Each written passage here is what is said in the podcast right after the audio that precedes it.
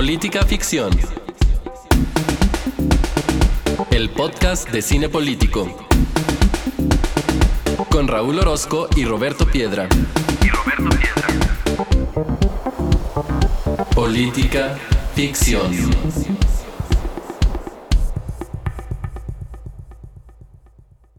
Bienvenidos al episodio número 58 de Política Ficción, el podcast en el que la vida no vale nada. No, no es cierto. El podcast en el que semana a semana vemos una película y venimos a platicarla aquí con ustedes en clave política. Yo soy Raúl Orozco y me acompaña Roberto Piedra. ¿Cómo estás, Roberto? Bien, todavía, pero antes de que entremos a los temas tristes. Así que todavía te puedes aventar un último chascarrillo o algo, si quieres, porque de aquí para adelante pura tristeza pues voy a aprovechar el asunto para, ah, ahorita que estamos todavía alegres, dar un agradecimiento, Piedra. Quiero agradecer a Beto Carvajal, nuestro buen Beto ahí que nos escucha semana a semana aquí en este podcast y que me hizo pues un gran regalo, me mandó un dibujito de, de Los Lobos, película que a ti y a mí nos, nos encantó. Entonces, muchas gracias, Beto, allá, hasta Mérida, Yucatán. Sí, oye, luego lo presumes, ¿no? Yo no lo he visto. Ah, para enseñarlo entonces lo voy a poner por ahí en, en Twitter. Este, ahí puse una historia en Insta, pero pues ya ves que las historias, como la vida misma, son ¿No vale nada? Ah, yo pensé que ibas a decir otra vez. Sí, hombre, saludos al buen Beto. La verdad es que eh, es, es nuestro gran escucha, que no es nuestra mamá, ni nuestras tías, ni nuestros amigos. O sea, sí es nuestro amigo virtual, pero religiosamente cada martes ahí está. Y cuando no subimos un episodio, dice que luego con qué va a trapear. Y, al que se ha sumado también, y con mucho gusto debo decir, bueno, creo que a los dos nos da, que también Cintia Salmerón ya está metida en este barco llamado Política Ficción. Un abrazo también para ti, Cintia. Y creo que ya estamos haciendo como lo que siempre hemos dicho que... Que no vamos a hacer, porque luego si decimos de alguien, vamos a dejar fuera a otros. A otros, pero... Pero ya, ya lo hicimos. Ya lo hicimos, entonces pues ya, saludos ya.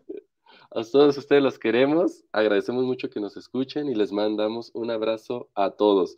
Es más, y si alguien faltó, reclámenos en Twitter y en el siguiente episodio, ahí les decimos su, nombre y les mandamos su apapacho. Pero Piedra, el día de hoy nos pusiste a ver eh, una, un corto, un corto documental de Dan Kraus, dura 20 minutos, pero en eso... Pero duele toda la vida. Exactamente. en esos 20 minutos de cuántas cosas se hablan, qué perspectiva nos da de la vida, de la muerte, de qué es eso de vivir o morir con, con dignidad. En este documental vemos la historia, pues principalmente de, de dos pacientes, de Donna y de Selena, pero vemos también la intervención de una médico cuyo nombre ahorita no me acuerdo, y, y, todo el equipo de un hospital, pues que precisamente tienen que convivir día a día con estas decisiones de, pues, cómo sostener, sustentar o prolongar la vida de pacientes que ya están en una situación eh, muy complicada y cómo las relaciones familiares, eh, las creencias e incluso la ausencia de relaciones, porque vemos también por ahí a un paciente que pues no tiene nadie, vive en la calle y, una de dos, o él o los médicos tendrán que eh, tomar la decisión de, de, qué hacer con, con su vida, pero eh, yo creo lo dejo aquí, Roberto, para que nos introduzcas a la discusión de este importante tema y eh, decirle nada más a la gente que este documental, ni he dicho el nombre, se llama Extremis y lo pueden ver en Netflix, es de 2016 y estuvo nominado por ahí al Oscar también. Sí, y como dices, pues dura 20 minutos, entonces eh, atendiendo también a la petición de, de poner material alcanzable, pues está en Netflix y dura 20 minutos, ¿no? O sea, para aquellos que, nos dicen, oye, es que no siempre tengo chance de, ver el material antes de escuchar el episodio, entonces me espero un poquito, pues no se espere nada. Este dura 20 minutos, eh, los va a dejar pensando y aquí a ver qué, qué onda. Como diría pues bueno, ¿qué más quieres? ¿Qué más pides? Exactamente, o sea, ya algo de 20 minutos, ya, ya, échenle, échenos la mano. Pero, híjole, la eutanasia. Eutanasia. Pues, ¿qué significa? Etimológicamente, pues bien morir, dulce muerte dulce, buena muerte, buen final, final dulce, como lo pueden traducir. Buen fin. Ah, ajá, buen fin, el buen fin, pero no el de noviembre. y este, pues muerte dulce, híjole, hay una, hay alguna muerte dulce, no sé, pero lo que sí creo es que hay muertes más dulces que otras, definitivamente. Entonces de eso se trata eh, el corto, se trata de gente que se ve en la situación, en la necesidad de tener un familiar, bueno, o sea, nada más uno de los personajes, bueno, no personajes, personas, que vemos en el corto, eh, puede decidir sobre su propia vida. el resto, pues, tienen que decidir sobre su vida sus familiares. Y como dice Raúl, en un caso, pues, ni los familiares, simplemente los médicos. Entonces, pues es una decisión muy difícil. Como dice uno de, una de las personas que se ve en esta situación, le dicen, oiga, pues usted tiene pocas perspectivas para, para sobrevivir, entonces tiene que tomar una decisión si quiere continuar eh, luchando o, ahí la dejamos. Y la persona todavía puede hablar aunque está conectado a un respirador y llorando. Dice, pues ¿cómo tomo esa decisión? ¿Cómo piden que decida sobre mi propia vida? Pues claro que no la quiero dejar todavía. Soy una mujer de 38 años, acabo de ser abuela. ¿Cómo me dices que deje mi vida? Pero también hay veces en las que pues uno tal vez a lo mejor sí quisiera decidir sobre su propia vida y es con lo que abre el corto. dice la, pues no quisiera decirle protagonista, ¿verdad, Raúl? Porque cuando se trata de algo así, no hay protagonistas o secundarios, ¿verdad? Pues exacto, pareciera que no, pero digamos que pues la que lleva un poco la narrativa de la historia, y entonces quizás sí le pudiéramos decir protagonista, ¿eh? Pero bueno. Sí, pero suena así como protagonista, suena como algo, o lo relaciono con algo dramático hecho ex profeso, y ella pues simplemente está trabajando en el momento en el que se está grabando eso. Vamos a decirle la, la principal. La principal dice, a ver, todos nos vamos a morir algún día y de alguna manera. Entonces todos deberíamos poder decidir cómo morirnos si tenemos la oportunidad. ¿Tú crees que tenemos, tú crees que debemos tener esa oportunidad, Raúl? ¿Deberías eh, poder decidir? Definitivamente sí, definitivamente. O sea, la respuesta es categórica, es tajante y es un sí, pero evidentemente los matices eh, vienen, vienen después. Ahorita ando retomando muchas canciones. Los matices vienen después, precisamente cuando ya esta eh, oportunidad que yo he llamado como categórica de sí poder decidir sobre tu propia muerte, pues eh, pasa de caso en caso y a partir de ahí se va transformando y se le van metiendo un montón de factores este, a la decisión. aquí me parece interesante, por ejemplo, Roberto, que eh, este médico que es, digamos, quien lleva el, hilo narrativo de, de, la historia, pues ya tiene una posición. Este, y su posición precisamente tiene que ver a partir de ciertas experiencias que ha tenido como profesional de la salud, pues ella dice, Creo que esta es una posibilidad que deben de tener todas las personas y que quizás algunos pacientes que tengo ya no tienen vida. Es decir, estamos prolongando una vida, pero no estamos salvando una persona. Y ahí empieza a haber como matices interesantes para la discusión. Ah, ahora, eh, en este tema de decidir eh, sobre tu sobre tu muerte, que pues al final estás decidiendo sobre cómo terminar tu vida, pues me parece que todos debiéramos de tener el derecho de, decidir al final cómo llegar o cómo pasar nuestros últimos momentos en esta, en esta tierra, en este valle de, lágrimas, dirían algunos. ¿Por qué? Porque simplemente hay personas para las cuales, por ejemplo, el, el, la situación en la que se encuentran actualmente, por ejemplo, es de mucho dolor, o es de incapacidad, o es de inmovilidad entonces, a partir de ahí, pues hay personas que yo creo que con justificada razón pueden decir, esto no es lo que quiero para mí o esto no es lo que quiero para las personas que me rodean. Y habrá quienes, y también eso se debe de respetar, por supuesto, que quieran luchar hasta el final y asumir, por ejemplo, incluso el sufrimiento como una parte importante de cómo ellos conciben la vida y de llegar hasta el final como ellos consideran, como Dios se los propuso, etcétera, porque ahí hay un montón de situaciones que se meten a la licuadora de cómo tomar esta decisión. Pero voy a cerrar con lo que abrí, categóricamente sí, y los matices vienen pues ya de, de caso en caso. Sí, y es que eutanasia se aplica, como dices tú, solo a algunos casos. O sea, para empezar, la definición no médica, sino eh, semántica, por así decirlo, de diccionario de eutanasia, pues es la intervención deliberada para poner fin a la vida de un paciente sin perspectiva de cura. Es decir, eutanasia, pues no es que alguien quede ciego y diga, no, yo no quiero vivir ciego, yo me quiero quitar la vida porque quede ciego. No, eso no es eutanasia. Eutanasia es eh, estar en una condición en la cual pues te hacen saber que no tienes perspectiva de cura y hay que tomar esa decisión de pues tratar de prolongar la vida o de salvarla si es que se puede salvar o de, de terminarla.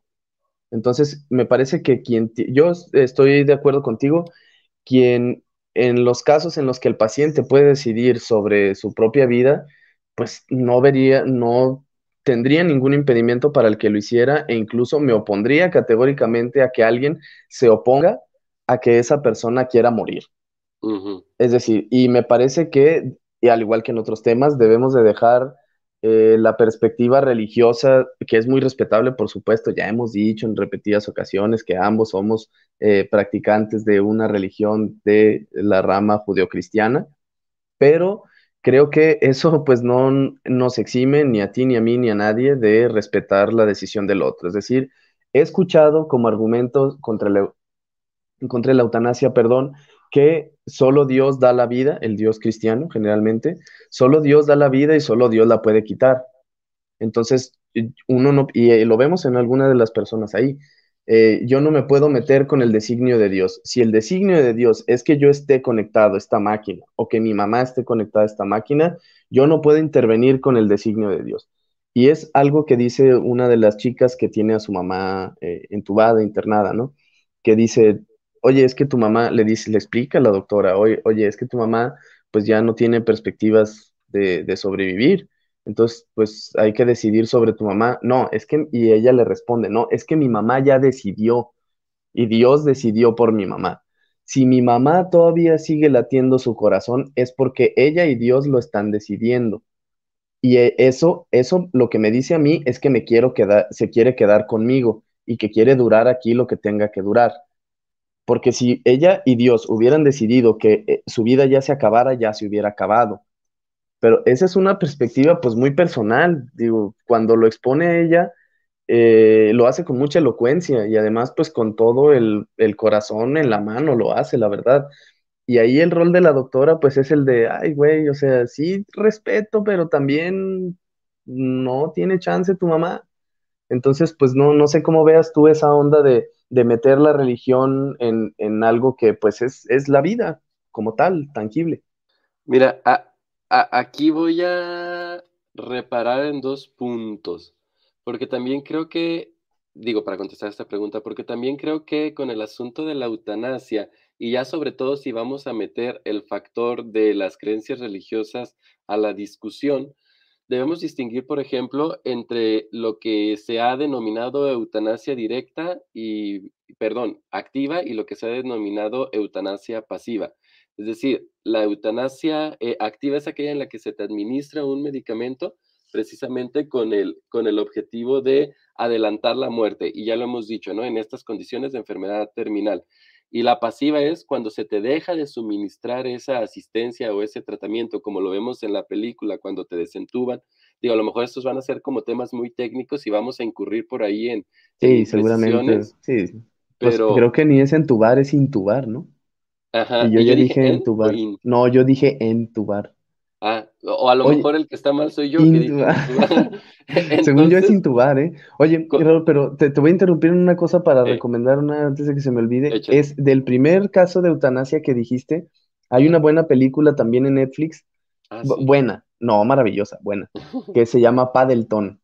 Eh, se trata, ¿la viste? No.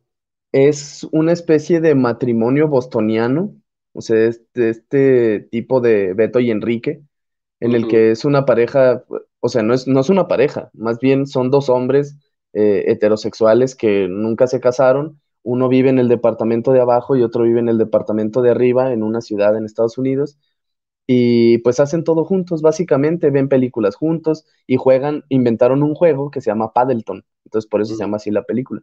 Entonces juegan a esa madre de Paddleton y uno de ellos tiene una enfermedad terminal y le pide al otro que, o sea, se inscribe en un programa de un medicamento que es pues para, para terminar con la vida de alguien de esta manera en la que tú estás diciendo y le pide al otro que se lo administre, porque pues esa es la única persona que tiene, no tiene familia, no tiene más.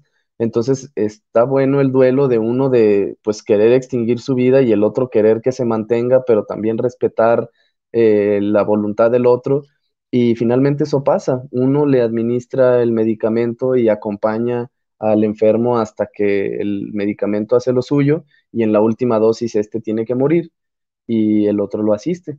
Entonces está padre la película, digo, no es ningún spoiler, desde el principio te dicen de qué se trata y lo interesante pues más bien está en las relaciones, pero ya, ya, ya terminé el comercial.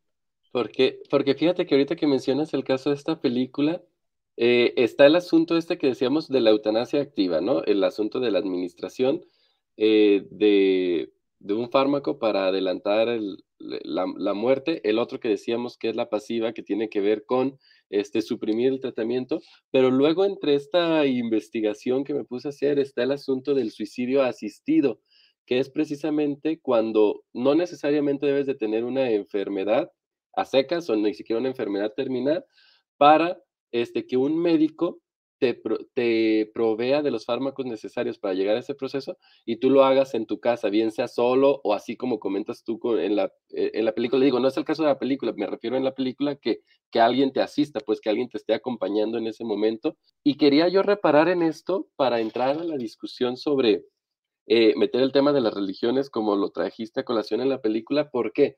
Porque parece ser que hinduismo, todas las ramas judeocristianas, el islam y lo que tú me digas, tienen como una postura muy más clara sobre el asunto de, la eutanasia activa, es decir, que no se le administra al paciente ningún fármaco para adelantar eh, su muerte, ya no lo digamos con la de la asistencia, con la de eh, eh, la eutanasia o el suicidio, también le llaman asistido, y ahí como que todos son muy categóricos en decir que no, y el argumento es este que tú señalabas, pues Dios es quien decide sobre las vidas y Él tiene de alguna u otra manera un plan para nosotros, entonces no podemos nosotros decidir cuándo ponerle fin a esto porque estaríamos interfiriendo con el plan divino. Pero parece ser que los matices o la flexibilidad se encuentran del otro lado cuando hablamos de, las, de la eutanasia pasiva, que significa decir, desconectamos a la persona o no seguimos prolongando esta fase en la que ya sabemos que a lo mejor restan eh, un año, seis meses de vida, pero cuya que la calidad de vida no va a mejorar en absoluto. Y ahí me parece que han tomado distintas eh, posiciones, no solo los distintos eh, grupos, los, esos distintos grandes grupos ideológicos, sino incluso las discusiones se ponen buenas al interior de cada uno de ellos. Hay, que, hay quienes dirían, por ejemplo, que eh, vamos a suponer en la rama judio-cristiana, que nosotros venimos a este mundo a vivir una vida y a vivirla en abundancia, según Juan 10:10, 10, por ejemplo, y hay quien dirá lo que decía anteriormente, que pues, ah, y eso significa pues entonces que pues si ya no la estás pasando bien, pues ¿qué, sentido tiene un poco? Bueno, cuando digo no la estás pasando bien, me refiero a que estás en una, en una situación de enfermedad terminal. O sea, que la estás pasando completamente mal. Sí, no como, sí, exacto. Sí, no, no pasarla, no pasarla bien cuando pierden la chivas. Es, exacto. esto es pasarla completamente mal. Es estar muerto en vida, pues. Sí, Esto es estar muerto en vida. Oye, Raúl, ¿y ya, ah, ya terminaste? Eh, creo que sí, lo único que, lo único que iba a decir ya como para cerrar o redondear la idea, eh, eh, tenía que ver con esta situación de que, ojo, hay veces que nosotros criticamos que las personas tomen decisiones con base en valores que vienen de una u otra religión.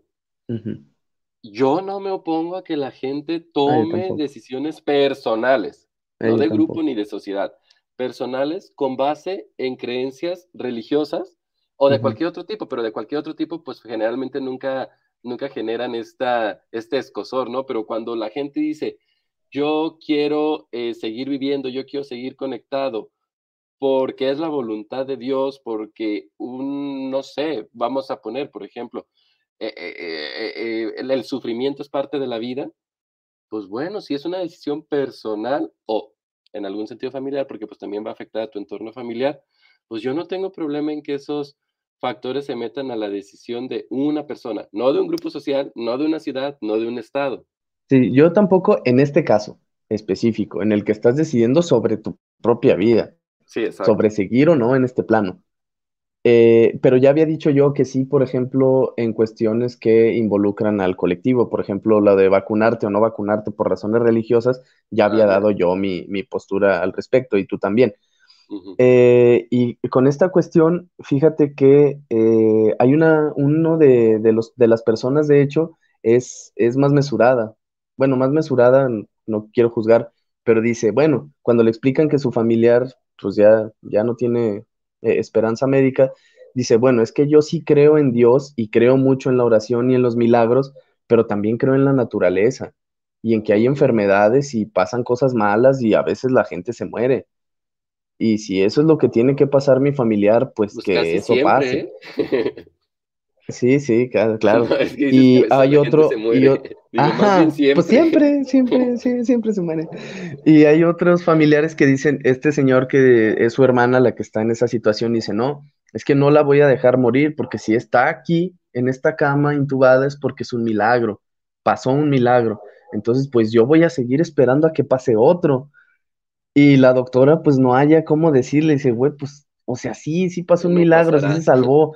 La embolia o lo que no me acuerdo qué le pasó en el carro, pues sí le pasó y es un milagro que esté aquí, sí. Pero esperar que pase otro, pues puede ser o no puede ser, porque al final de todo, eh, la pregunta de cuánto esperar para el familiar es un volado. O sea, si desconectas a tu familiar, pudo haber aguantado. ¿Cuánto? ¿Quién sabe? Sufriendo, sí.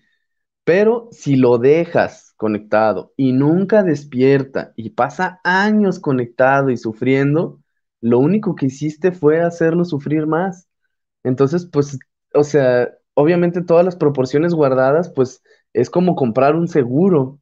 O sea, lo compras esperando que no pase, pero pues es un, es un volado, es una apuesta. Obviamente en, en términos mucho más llanos, mucho menos drásticos, pero si supieras qué va a pasar, pues tomarías decisiones fáciles, pero es una decisión que se toma en la total incertidumbre. que la hermana pudiera despertar, pues le tiras al 0.001% que le dice la doctora, pero ¿cómo le explicas a un familiar que no se la juegue por ese 0.001? Exacto, aún imposible. ¿Cómo andamos ahorita con las rolas? Sí, andamos muy, muy melómanos.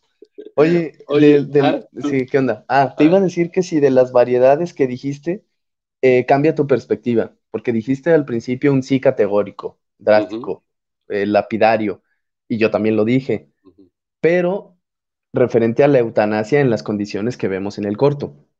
Pero ya que está la cuestión del suicidio asistido o del suicidio con bala o con eh, una sábana o con lo que sea, ¿cambia tu perspectiva o sigues en el sí?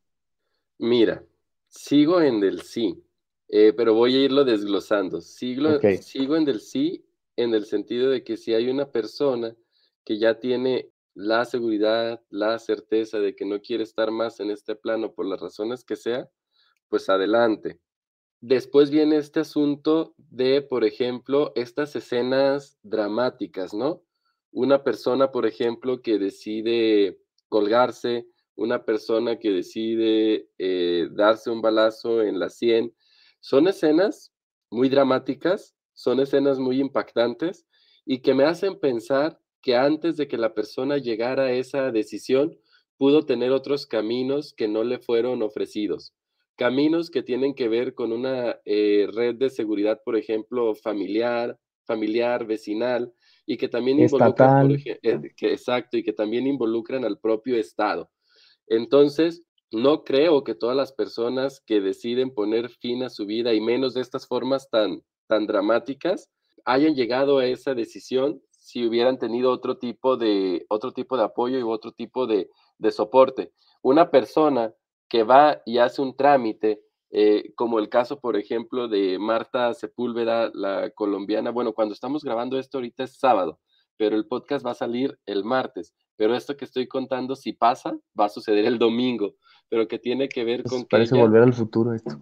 Exacto, eh, que tiene que ver con que ella este, padece una enfermedad que no es terminal, es colombiana y Colombia ya da la posibilidad de que las personas que no padecen eh, enfermedades terminales opten por la eutanasia y ella va a ser la primera colombiana eh, en hacer esto. Y esto implica, un incluso implica burocracia, no la burocracia ahora de la muerte, pero también implica un trámite y te imaginas te imaginas, porque hay todo un proceso, que la decisión está un poco más fundada que estas otras escenas dramáticas y de tragedia que te, que te comento.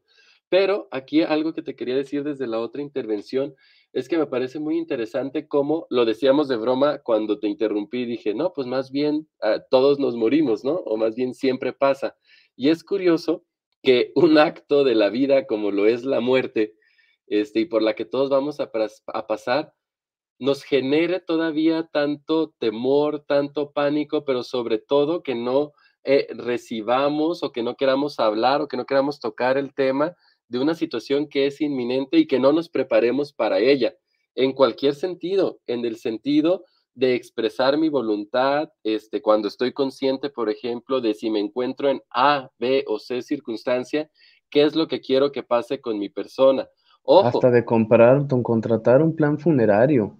Ah, eh, Hay gente que teniendo los medios no lo hace porque pues, es, es un acto muy surrealista y de mucho miedo ir a comprar un agujero para que metan tus huesitos. Eh, no, yo conozco gente, por ejemplo, que tiene miedo de ir al doctor porque el diagnóstico sea negativo y prefieren vivir en el desconocimiento. Saludos a mi mamá. O sea, no inventes.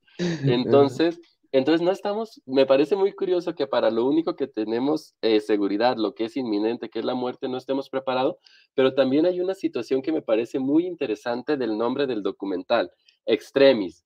O sea, no sé si recuerdas que dice, la, dice una de las doctoras, pues es que esta decisión no es como cualquier decisión, es una decisión final fatal de la cual no hay vuelta atrás. Es decir, estamos tomando decisiones en del extremo cuando ya nos encontramos en estas situaciones o de inconsciencia de las personas o con dificultad para comunicarte. Y eso pone drama, drama como para verlo como espectadores, como lo hicimos con el documental, pero drama a la decisión de una persona y de una familia, porque ahorita mientras estamos hablando, pa, pa, pa, se está muriendo gente en el mundo, ¿no? y así en ese sentido, la muerte nos queda muy lejos pero cuando ya nos toca en el seno familiar, es toda una tragedia y toda una historia la que sucede alrededor de eso. Se pone buena la cosa cuando te pones juzgón con las personas que están en esa situación.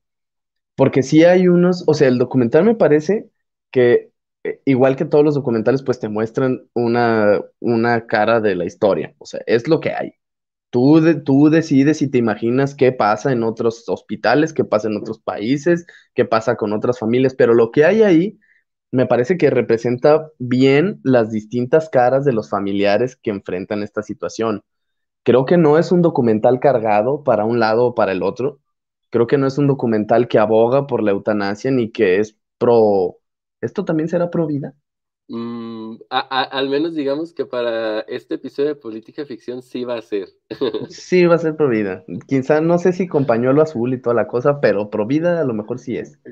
Y sobre todo porque se le relaciona con la religión. Exacto. Y a la eutanasia con la no religión, ¿no? Por esto que hemos dicho del respeto a la vida y de cuidarla y de preservarla lo más que se pueda. Pero también está la parte del egoísmo. Es decir, sí hay cierto egoísmo en las personas que se oponen a la eutanasia con un familiar cuando se ven en esas. O sea, está la chica esta que, o sea, ella quizá por la forma en la que lo ve, que dice, no, es que yo no, no me pida desconectar a mi mamá, doctora, yo no puedo, porque para mí desconectar a mi mamá sería como matarla yo misma con mis manos. Por supuesto que eso es algo que cuando uno no se ve en esas le parece totalmente exagerado. Es decir, dejar que tu mamá se muera porque solo le está ayudando a no morirse un respirador y una serie de máquinas que la están haciendo sufrir y que seguramente le incomodan bastante la garganta, eso es lo que la mantiene viva. O sea, si tú quieres creer que Dios, pues Dios. Si tú quieres creer que el amor por ti, pues el amor por ti. Pero biológicamente la que lo está manteniendo viva, pues son esas máquinas. Y eso de yo no puedo desconectarla porque, pues, si no sería como matarla yo, no, en realidad no la estás matando tú. O sea, tú lo quieres ver así porque, pues, o sea, eso te ayuda a sobrellevar tu duelo, quizá, a lo mejor, pero no me parece, o sea, lo mismo. Y está también el chavo este que dice, no, pues, ¿cómo lo voy a dejar morir? Pues es que yo todavía no estoy listo. Yo todavía no estoy ah, listo para que se muera. Es una gran frase. Sí, yo no estoy listo para que se muera es que, es que yo no estoy preparado para no he perdido a ninguno de mis padres exacto. y no estoy preparado. Exacto, es que no puedo dejar ir a mi abuelito porque yo no he perdido a ninguno de mis papás, mis dos papás están vivos, entonces yo no he experimentado la muerte de, de alguien, de un familiar más, más viejo que yo, entonces pues, ¿cómo voy a desconectar a mi abuelito? Yo no estoy preparado, o sea, eh, es muy diferente decir, mi abuelito no está preparado para irse y no se quiere ir, a decir, yo no estoy preparado para sufrir por la partida de mi abuelito que ya se quiere ir. Sí. ¿No? Sí, e, e, e, esa frase se me hizo muy, muy reveladora precisamente de lo que decía de que parece ser que no nos preparamos para esta cosa, ni para la propia, la muerte propia, ni para la muerte de los seres que, que nos rodean, a pesar de su inminencia. Sí, porque, o sea, es, es muy diferente querer que se quede para no sufrir uno a querer que se quede para que viva. O sea, obviamente todos queremos que nuestros familiares vivan lo más que puedan, por supuesto, pero ya en esas circunstancias, pues eh, uno esposo, lo dice el esposo con la esposa, que me parece ese la persona más, más centrada y más preparada para la muerte. Yo creo que ese güey era tanatólogo, el señor este, pero dice, no, pues yo confía en mí, yo voy a hacer lo mejor para ti, no para mí. A mí que me cargue y me moriré de la tristeza y haré lo que tenga que hacer y cuidaré de nuestra hija, pero si tú te tienes que ir y te quieres ir, vete. Y es la persona que todavía puede decidir sobre su vida y dice, ¿sabes qué, güey? Sí me quiero ir. Y se va.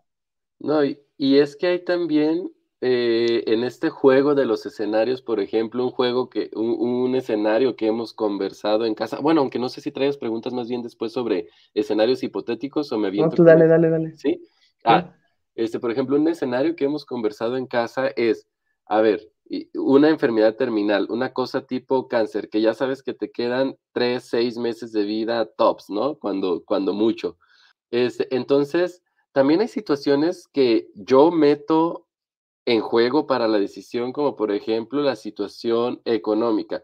Es decir, si mi muerte es inminente y me quedan seis meses de vida, pero, eh, pero vivir a lo mejor esos seis meses en vez de tres o prolongar esos seis meses a ocho, me cuesta todo lo que tengo, mi, mi pequeño patrimonio, lo que tú quieras, pues yo tampoco quiero dejar a mi familia en el desamparo solamente por darme dos meses más de vida y además de una calidad de vida paupérrima. Claro, no voy a ignorar lo que dije sobre el nombre del documental, Extremis. Una cosa es decidir esto ahorita, que estoy muy cómodamente sentado en la sala de mi casa y platicando contigo, aparentemente en total estado de salud, que cuando ya se me llegue la hora. ¿Cómo que aparentemente, güey? Yo me siento muy bien, no me estés asustando, Pero no sabemos de esas cosas que hay dentro del cuerpo y que ya se No, Sute, yo soy muy miedoso. Soy muy miedoso. Le tengo miedo hasta las agujas, güey. Tú diciendo que probablemente tengo cáncer dentro de mí, güey. ¿Qué no, eh, esperemos que no. Ah, bueno. ¿Y luego? Ah, no, entonces, y, eh, son esos factores también los que yo creo que eh, ya de familia en familia y de caso en caso se meten a, a la discusión y, y nada más iba a cerrar la idea con esto, que también no ignoro y soy consciente de que una cosa es que esto yo diga ahorita, hoy, en un eh, soleado día de octubre, que después cuando en verdad me esté cargando el payaso.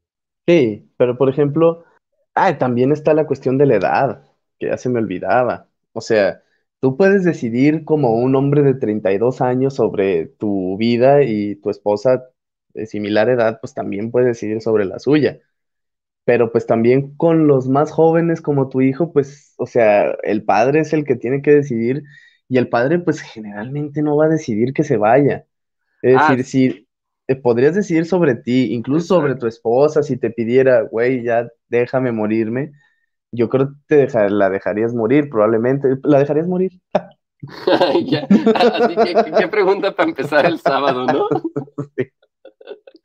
No, pues ella Buenos como. Días. Ella como Buenos días, señor Raúl. ¿Usted dejaría morir a su esposa? ella como adulto de similar edad, como dices tú, mira, muy propiamente para no decir que mayor, este, de, similar edad, este, pues eh, confío en, en, su criterio y en sus capacidades y en que estos años que llevamos juntos, pues nos han hecho conocernos a tal punto de confiar en la decisión uno del otro, ¿no? Pero en efecto lo que dices, por, eh, por ejemplo, ya metes en la situación un hijo y, y, sobre todo un menor, un menor que no necesariamente tiene la, la, la, capacidad de decidir, pues me imagino que en un escenario de esos, pues haces todo lo posible y lo imposible, ¿no? Ahora también hay otra situación, incluso esos escenarios cambian para ti mismo como adulto de, de 32 años cuando tienes a alguien que sabes que depende de ti, por ejemplo, y que es menor, ¿no? Entonces, a lo mejor es, es diferente tomar esta decisión con un niño de cuatro años que con un chico de 17, 18, ¿no? O sea, siendo papá, me refiero. Sí, y ya que, hay esa sensación de decir, porque la hay, ¿eh? No sé si para bien o para mal, pero hay esa situación de decir, ¿cómo voy a dejar a este niño sin su padre a los cuatro años, no? y, y, eso ya no pasa, o imagino que no pasa igual cuando el otro, pues ya es un labregoncillo de 18. Sí, que, ya no va a estar en la casa. Saludos a mi hijo. que podrías dejarla. Ah, ¿esperas que se salga de la casa a los 18? Para saber. No, para no, irle diciendo. No espero. Lo vamos a sacar de la casa a los 18. Pero te amamos, hijo nuestro. no, no, es, por tu bien. Sí, te vas a la universidad y te vas a tu, a tu jacalito, a tu departamentito, a lo que se pueda. Ah, muy bien. No, pues me, gusta la idea. Oye, eh, de lo de la edad, lo de la edad es importante porque, aunque sea un güey ya, ¿cómo, dicen aquí? Lagartón, ¿no? ¿Cómo le dicen? no, lagartón no es como balagardo, ¿no? Eso, eso, eso. De 17, 18, pues aún así, o sea, eh, las decisiones que tomas pues están influidas o influenciadas por eh, tu contexto y es la decisión que, la decisión, el otro material que no era Extremis, que iba a traer, pero lo quitaron de Amazon y ya no llegó, es una mm. película que se llama The Children Act, eh, la decisión del menor o la ley del menor, me parece que se tradujo a latino, y sale Stanley Tucci y se trata básicamente de que un menor, es menor, ya de creo que 15 años me parece, y el güey es bastante inteligente, bastante brillante, muy elocuente y muy todo, eh, pues tiene el latino, el desatino, como lo quieran ver, de nacer o ninguna de las dos, me parece que no es ni latino ni desatino. Bueno, para el efecto de la película sí, para lo demás no. De nacer en, una, en un hogar testigo de Jehová. Entonces eh, al chavo le da leucemia y necesita pues obviamente transfusiones de sangre. Entonces pues el menor y su familia se oponen a que reciba las transfusiones de sangre y pues el cuate se va a morir eventualmente. Entonces, el, los médicos se oponen porque pues ellos, eh, juramento de Hipócrates, ya sabes, y, preservar la vida hasta sus últimas consecuencias, y eh, libertad de elección, y lo profesional, y la ética y tal. Dice, no, güey, es que, a ver, yo estudié medicina no para cuidar tus, tus perspectivas religiosas. Yo estudié medicina para salvarte la vida. Y yo en este hospital no estoy para juzgar si Dios te va a regañar por ser testigo de Jehová y hacerte una transfusión. Yo, o sea, lo estoy poniendo casi caricaturizado porque así lo hace la película, no porque yo crea que así son los médicos, por supuesto, pero básicamente eso le dicen. O sea, yo aquí estoy para salvarte la vida. A mí no me importa qué religión profesas y qué crees y qué no. Si aquí llegaste muriéndote, de aquí no te vas a salir muerto nomás porque yo no pude intervenir porque tú me dijiste. Entonces ahí está otra decisión. Entonces el caso le llega a una jueza y esa jueza se empieza a meter y dice, ah, caray, porque eh, se entrevista con el chavo y el chavo, pues, así, duro, rígido. Dice, no, yo soy, yo profeso esta religión, mi religión me dice que yo no debo de recibir transfusiones de sangre, no las voy a recibir, este, y así me voy a morir. Es el designio de Dios, es el destino que me mandó morirme como su guerrero de la leucemia y así me voy a morir. Y la jueza pues le empieza a meter ruido, con ayuda de los médicos le empieza a decir, oye, güey, vas a sufrir muchísimo, esta enfermedad duele como no te imaginas, te vas a, no sé si te vas a morir de la enfermedad o del dolor, es muy dolorosa, si no intervenimos vas a sufrir demasiado, no te imaginas. Y el chavo, rígido, en que no y no y no y no. Entonces, pues la jueza le empieza a mover ahí cositas y pues obviamente el chavo pues, le hace ruido. O sea, hay un momento ya de la película en el que dice, ¿sabes qué? Pues sí, güey, ya, o sea, sí me agüita fallarle a mi religión y a mis padres, pero pues tengo 14 años, no me quiero morir. O sea, si hay la oportunidad de vivir, ¿por qué me voy a morir? Entonces ahí es cuando... sigue. No, fíjate que se pone bien malo. La película cae. Digo, él, él como que dice, no, pues como que sí estaría chido ver qué ah, Sí, ah, sí, porque la película a partir de eso cae estrepitosamente, se va así, ¡pum! Se estrella completamente ese avión.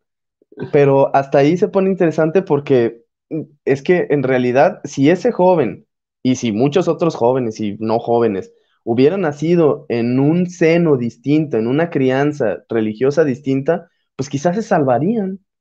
Entonces, ¿eres tú el que quiere vivir o son tus enseñanzas y tu educación y tu bagaje religioso lo que te está haciendo sufrir? O sea, eh, al menos no es la religión que yo profeso y que creo que tú tampoco, eh, la de que Dios me está haciendo sufrir, ¿no?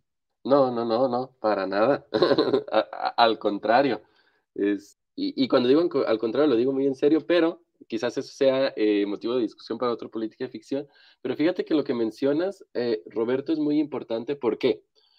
Porque estamos hablando de un joven que dices de 14, 15 años que ha crecido en el seno de un hogar que tiene X creencias y esas creencias tienen que ver con el hecho de que no puede recibir una transfusión de sangre. Y él vive su vida plenamente convencido de esos valores y siente que hacer lo contrario es fallarle. Digo, yo no he visto la película, pero me ubico en el caso, ¿no? Que es, es fallarle. Pero ahora bien, también hay, también hay una responsabilidad porque de él, como dices tú, de él no haber nacido en este lugar no estaría determinado por esas circunstancias ideológicamente.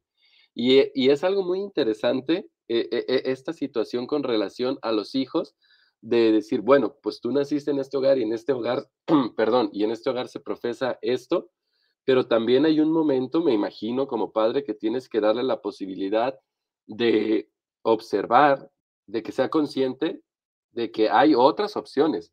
Es decir, tus padres profesan esto, pero hay un abanico muy amplio que va desde el nada hasta el todo, y pues conócele y éntrale, y si lo que se profesa en esta casa es lo que te convence, adelante, y si no, pues empiézale a, a buscar, pero ¿qué, ¿qué, tema tan complejo, y dímelo a mí. Y, y vaya que se dice con conocimiento de causa. Exacto. Sí, y eh, fíjate que también con los médicos hay una cosa interesante porque me gusta mucho cómo la gente en la, pues no voy a decir la ignorancia, porque pues, simplemente es una manera de entender la vida y, y no es mejor persona la doctora que les está explicando técnicamente que los otros que se defienden con argumentos religiosos o con el corazón simplemente, me parecen posturas válidas y me gusta que la reviren. O sea, ella, cada entrevista que tiene, pues se, se, trae unos madrazos, no se va limpia con nadie y todos creo que le enseñan algo. Y una de ellas creo que le, le la pone un poco, en, no les voy a decir que la pone en su lugar porque pues ella estaba haciendo su trabajo, pero cuando le dice, no, mira, es que tu mamá ya no tiene eh, esperanzas médicas y la chingada, y que le dice, mire, doctora, con todo respeto, creo que cuando ustedes están en la práctica médica y están aquí en el hospital y leen muchos journals y van a muchos congresos e investigan mucho sobre medicina y curan a mucha gente y se la pasan aquí con fármacos y con ciencia y con, y con todo eso, eh, creo que lo que pasa es que pierden un poco la fe y la espiritualidad. Entonces ustedes, pues como que le, le da a entender que los ven como números, que los ven como, pues, eh, actores pasajeros de su quehacer diario y, y ellos lo que como familia lo que se están jugando es a la mamá, así de fácil. O sea, para usted es, eh, a lo mejor usted... Más. Ajá, es un paciente más y en una de esas me está diciendo esto para desocupar la cama. O sea, así lo interpreta la gente. La doctora quizá tiene la mejor de las voluntades para salvar a la mamá, pero pues ya no tiene salvación. O sea, y eso pues hay algunos familiares que no lo entienden y que la reviran de esta manera y le dicen, no, no, a ver, es que hasta que tope, pero pues ese hasta que tope, pues es que tú no eres la que está sufriendo, la que está sufriendo es tu mamá. Porque me, me, parece que esta doctora de la que estamos hablando y de la que no hemos podido recordar el nombre, pero que ustedes identificarán eh, fácilmente en el, en el corto documental, ha asumido también una postura, es decir, una postura documentada, claro, y una postura que tiene que ver con su experiencia como profesional o, de, la, o profesionista de la salud, pero Incluso hay posiciones encontradas entre los propios médicos y eso me parece algo importante que también se ve en el documental. Es decir, vemos estas reuniones de, no sé, mm, eh, eh, eh, médicos, no sé si de distintas especialidades o qué, pero todos reunidos y entonces exponiendo sus opiniones como sobre qué es lo que se tiene que hacer. Por ejemplo, en el caso de una persona homeless que no tiene aparentemente familiares y que no sabemos si él está capacitado o facultado para tomar la decisión. Y entonces ahí se, expresan debates importantes que trascienden incluso eh, solamente, digamos, la técnica médica, sino que también tienen que ver con quién está facultado para decidir en estos casos, por qué él sí o por qué él no, por qué los médicos sí o por qué los médicos no, cuáles van a ser los factores que vamos a tomar en consideración debemos tomar situaciones más allá que solamente eh, situaciones eh, técnicas o debemos meternos en otros, en otros asuntos. Ahora bien, si él nos dice que sí o que no, ¿podemos confiar en su juicio? ¿Podemos confiar en su criterio? Este, eh, está difícil. Sí, por supuesto, porque los médicos también son humanos. Y aquí entra también la cuestión que, que yo sabía que iba a salir, salió hasta el final, pero iba a salir, que es la onda de la objeción de conciencia. Es decir, no nada más el paciente que se presenta a una sala de un hospital tiene cargas religiosas, éticas, morales, eh, de educación, eh, étnicas, de muchas cosas. También la persona, el profesional de la salud que está ahí, también las tiene. Entonces, también tiene creencias, también es, eh, pro vida, es pro muchas cosas, o sea, puede ser lo que quiera, porque tiene la libertad de practicar una profesión independientemente de sus eh, creencias y de sus cargas eh, de valor y de todo eso. Entonces, ahora, eh, últimamente, y a la luz, por supuesto, no de la eutanasia, sino de la despenalización del aborto, ha salido otra vez a, a la discusión pública la cuestión de la objeción de conciencia. Es decir, eh, objeción de conciencia, ¿qué es? Pues es la negativa que puede, es la razón negativa que puede aducir alguien por motivos éticos religiosos de los que se traten políticos que interpone una persona para incumplir u oponerse a una disposición. Puede ser el servicio militar, puede ser una práctica médica, en este caso pues es una práctica médica. Entonces con la despenalización del aborto se decía que pues también se tenía que eliminar la objeción de conciencia. Es decir, que cualquier médico, cualquier profesional de la salud debe de, una vez que está despenalizado o que estuviera o estaría o estará, eh, deba de practicar sí o sí el aborto independientemente de que se oponga o esté a favor. Entonces quiero preguntarte tú qué onda, cómo te posicionas en eso, porque es complejo. Es decir, en cuestión de, es una libertad de elección que se suprime, pero que se interpone con otra libertad de decisión de otra persona. Creo yo, o sea, sí, e, e, entiendo el planteamiento este que haces al final de, una libertad de una persona que se interpone con la libertad de la otra. Lo entiendo como tal, pero fíjate que eh, no, no lo comparto en el siguiente sentido. Vamos a suponer que yo soy un médico y que yo como médico me opongo a practicar un aborto por las razones que yo tenga, o sea, da igual las razones que yo tenga, simplemente me opongo a realizar un aborto. Eh, y entonces, pues yo me niego a hacerlo. Entonces, creo que, como dices tú, ahí son dos libertades en choque, pero pues también está la libertad de la persona que desea practicarlo de acudir con un médico que sí, ¿no?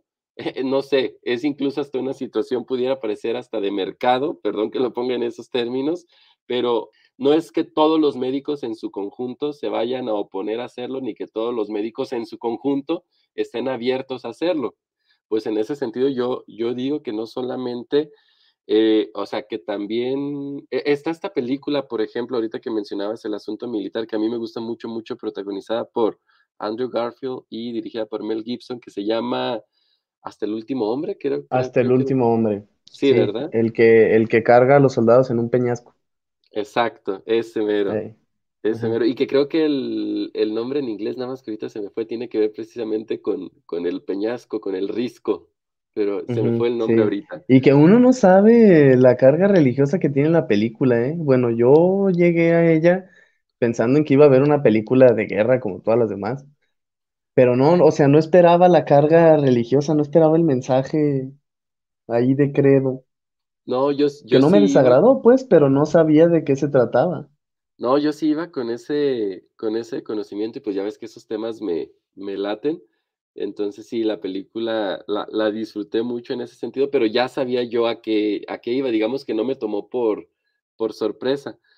pero a lo que voy con esto es, híjole, si yo no quiero... Que siendo Mel Gibson debí de haberlo supuesto, ¿no? Exactamente, algo sí te iba a decir. Pendejo yo. Frase, no, ya, ya se me, ya no sé qué iba a decir, pero sí, es decir, pues es un cuate que se niega a matar a alguien porque desde su fe dice, pues yo no vine aquí a quitar la vida de las personas, ¿no? En todo caso, yo vine a, auxiliarlas y pues imagínate, ¿no? En un contexto eh, de guerra, en un contexto militar, donde precisamente mi valor está en función de a cuántos del bando contrario puedo lograr eliminar, pues cómo se veía este cuate frente a sus compañeros, frente a sus autoridades. Entonces son temas que me parecen muy interesantes, pero yo creo que también el médico está en su derecho e incluso hay hasta quien lo podrá fundar eh, hasta en el propio juramento hipocrático, que ya no sé este, si eso tiene algún valor o no. Digo, tú sí tienes gente cercana que, que está más familiarizada con el, con el asunto, pero pues, pues ahí está también la cosa, pues también es la libertad del otro. Eso quiere decir que yo estoy a favor o en contra del asunto del aborto, no, eso es otra discusión, pero, o sea, también estoy a favor de el derecho del doctor que decide.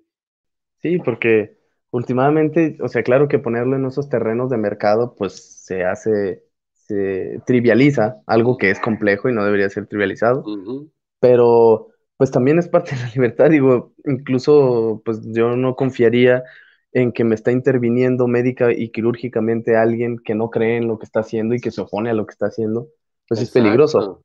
Pero para quien lo puede elegir, es decir, si en un hospital privado te dicen, oye, no, este güey no le late hacer eso, pues no lo haces. Pero en un hospital público, que pues ni conoces a veces al médico con el que vas a entrar a la plancha, pues se pone complicada la situación. Pero sí creo que pues sí alguien no debería estar forzado a hacer una práctica a la que se opone. Ni en, e, en, ese contexto porque es muy delicado, pero ningún otro. Es decir, no lo permitimos en ningún otro. Digo, a quien es escritor de novelas no lo obligan a que escriba cuento. A quien es ingeniero civil en estructuras no lo ponen a hacer mediciones de otro tipo, ¿no? O sea, es una libertad profesional que obviamente se vuelve mucho más compleja cuando se trata de vida o muerte, pero que si en otras profesiones no la permitimos y no la ponemos a, discusión, pues me parece que es, es, otra en la que tampoco debería suceder.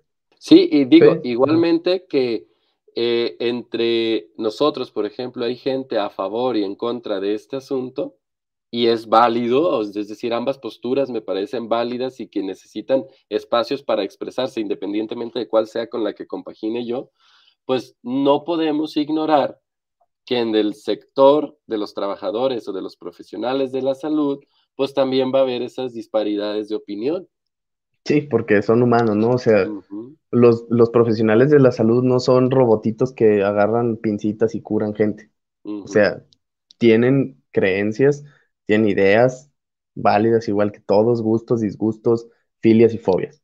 Y sé, por lo, y, y ya nada más como para cerrar esa parte de mi intervención, y sé, y es como ahí donde decía que parece como una cosa de, de, mercado, que como bien tú dices, eso es como trivializarlo un poco, pero sé o confío que habrá de los dos, pues, que habrá para elegir.